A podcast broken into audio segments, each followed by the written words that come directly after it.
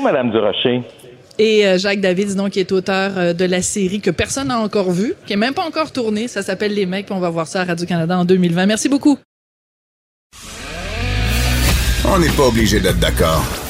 Pour nous rejoindre en studio. Studio à commercial cube.radio. Appelez ou textez. 187 cube radio. 1877 827 2346.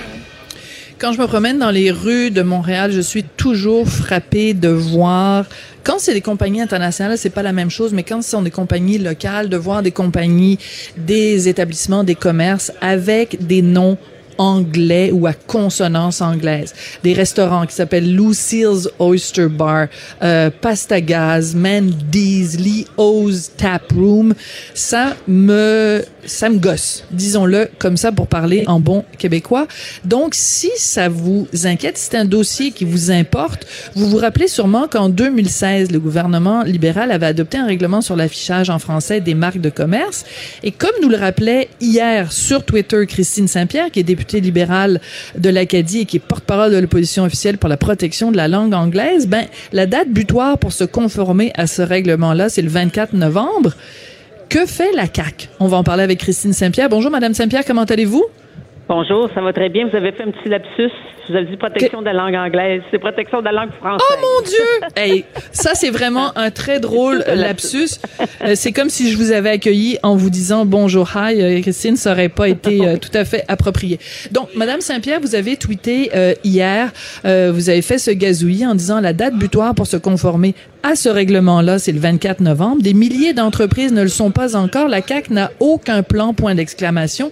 Qu'est-ce qui se passe? Faites-nous un petit rappel de comment tout ça a commencé en 2016.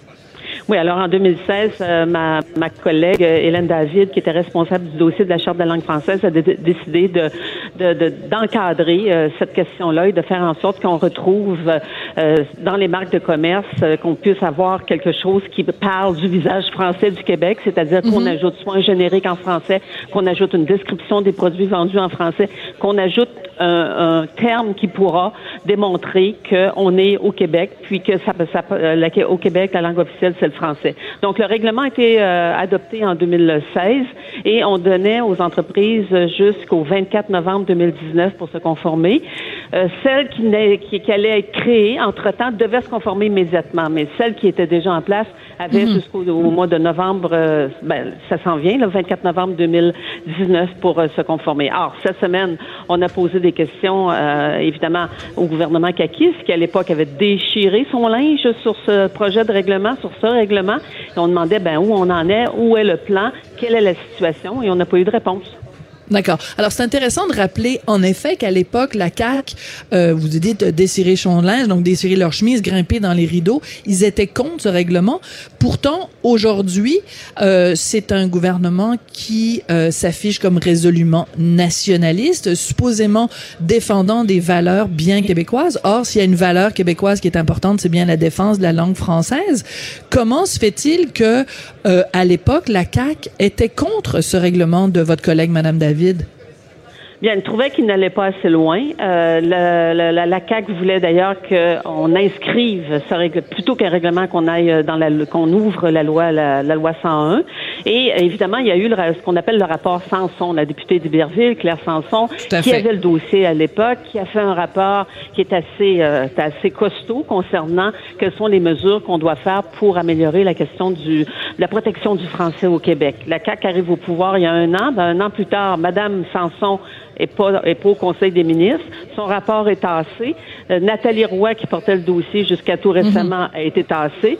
Puis là, c'est euh, le ministre Jolin Barrette euh, qui est au dossier. Manifestement, il y en a, il y en a plein son assiette parce que le dossier aussi de l'immigration. Puis, il semble pas au courant. tout d'abord, un du règlement, puis de la manière de l'appliquer, parce que la date butoir, elle est demain matin là. Et c'est un journaliste du journal de Montréal qui a fait référence à ce règlement récemment, qui a démontré qu'en se promenant dans le centre-ville de Montréal, euh, on voit que le règlement n'est pas appliqué. Donc, il faut que le gouvernement, évidemment, euh, fasse son travail. C'est au gouvernement de faire son travail et c'est à l'Office québécois de la, langue française de faire appliquer le règlement. Oui. Quand vous dites des milliers d'entreprises ne le sont pas encore, donc ne sont pas encore conformées à cette euh, à ce règlement-là sur euh, l'affichage en français, pouvez-vous nous donner des exemples d'entreprises qui vous, vous savez qu'elles ne se sont pas conformées et que ça vous choque vous personnellement?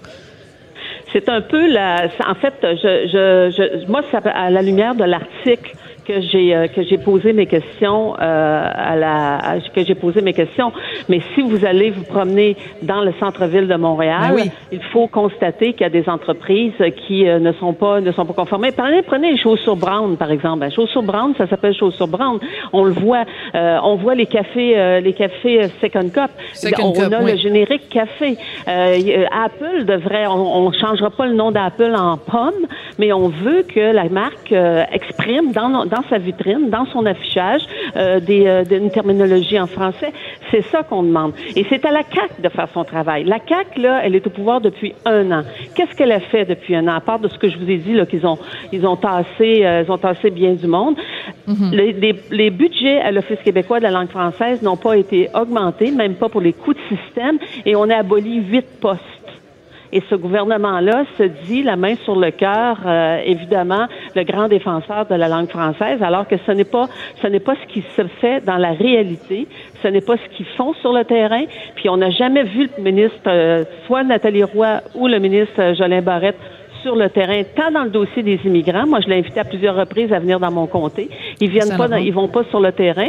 Et, et après ça, euh, ils se, ils se drapent. Moi, ce que je peux vous dire, c'est que je suis maintenant porte-parole euh, de l'opposition officielle sur cette question-là, sur la question de la langue. Puis je pense qu'on peut pas me reprocher d'être une grande amoureuse, euh, de- d'être une grande amoureuse de la langue française. On peut pas dire que je ne suis pas une grande amoureuse de la langue française.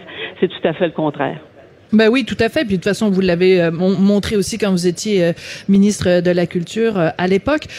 Quand- je reviens sur l'exemple de Apple. Dans un monde idéal, vous souhaiteriez que ce soit quoi? Je pense par exemple au magasin. Là, je vais dire évidemment un gros anglicisme, mais le flagship, là, le ma- la maison mère, le magasin principal qui est sur la rue Sainte-Catherine. Vous souhaiteriez voir quoi?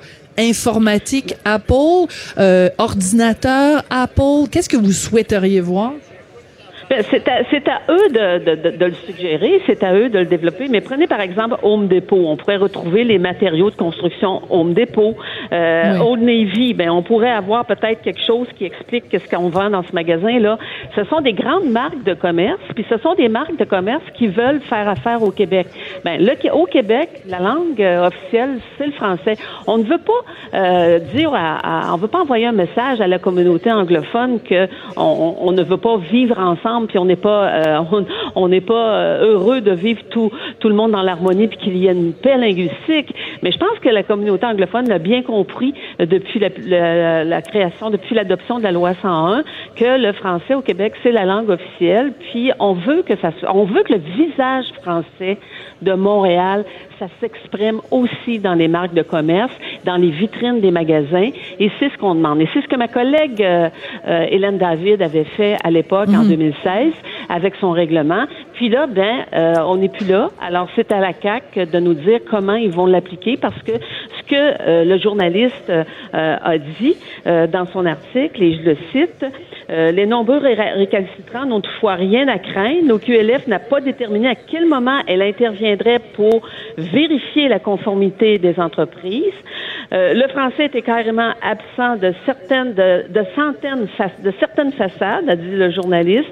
Dans d'autres cas, seul des néons écrivant euh, le mot ouvert ou une petite affiche discrète. C'est ce qu'il a noté sur euh, sur ce qu'il a, l'a vu sur le terrain.